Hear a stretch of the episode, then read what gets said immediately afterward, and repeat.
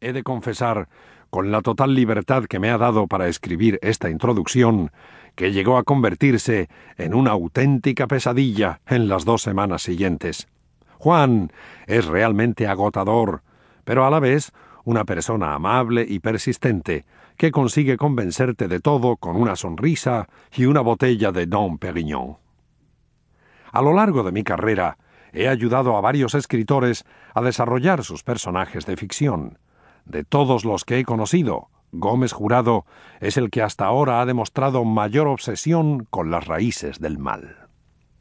Durante el tiempo en el que le ayudé a construir el personaje de Víctor Karosky para su novela Espía de Dios, o el del terrorista suicida de Contrato al Paraíso, creo haberle escuchado o leído la palabra why, ¿por qué? en inglés, más de 900 veces, y precisamente esta es la pregunta a la que intenta responder este libro. Este no es un tratado de psicología forense, aunque créanme, Juan sabe mucho del tema. Es un reportaje amplísimo, en el que se intenta dar the whole picture, una imagen global de la tragedia de Cho Seng-hui. Por carecer de la urgencia y las limitaciones de los periódicos, un reportaje meditado y bien estructurado como este nos da una perspectiva de 360 grados que el periodismo diario no puede alcanzar. Además, viene a corregir muchos de los graves errores que han aparecido en los medios, el mayor de ellos, diagnosticar a Cho como un psicópata, en lugar de un psicótico con desorden alucinatorio de tipo persecutorio. No quiero concluir sin darles un aviso. La enfermedad que sufría Cho es poco común, pero la despreocupación por la salud mental es lamentablemente muy común. Si conocen a alguien con problemas o mentalmente inestable que aparente vivir con normalidad, por favor, póngalo en conocimiento de las autoridades.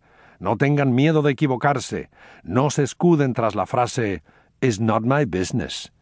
Mirar a otro lado solo conduce al desastre, como por desgracia quedó claro en Virginia Tech. 1.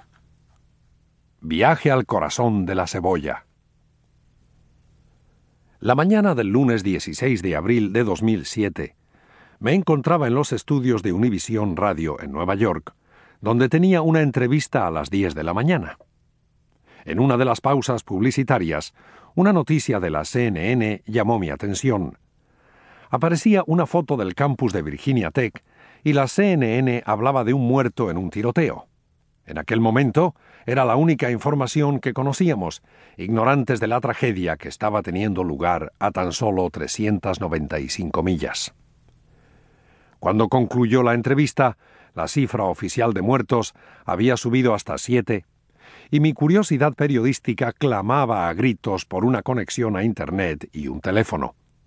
Por desgracia, aún tenía una firma de libros esa mañana, y no fue hasta el mediodía cuando me vi libre de la encantadora Amanda Walker, una de mis publicistas en Penguin Books, y pude meterme en el cibercafé más cercano.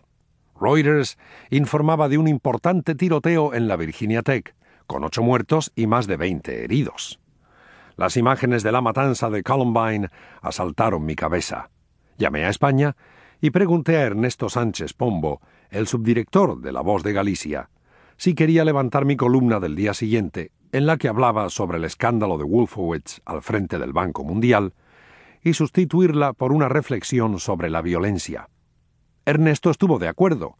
Volví al apartamento y comencé a escribir la columna. A las dos y media de la tarde las noticias ya hablaban de veintidós muertos, y yo supe que no podía quedarme en Nueva York. Había plazas libres en el último vuelo a Roanoke, Virginia, vía Washington, si me daba prisa. Ni siquiera metí el neceser en la mochila, porque eso me retrasaría en los aeropuertos.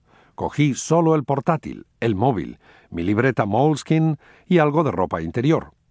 Lo embutí todo en la bolsa bandolera y me subí a un taxi en dirección al aeropuerto de La Guardia. Mientras hacía cola para pasar el control de seguridad, mi mirada se quedó clavada en una mesita en la que los pasajeros iban dejando botellas de agua a medio beber y mecheros de chispa de los de euro. La ironía de no poder subir a un avión con una botella de agua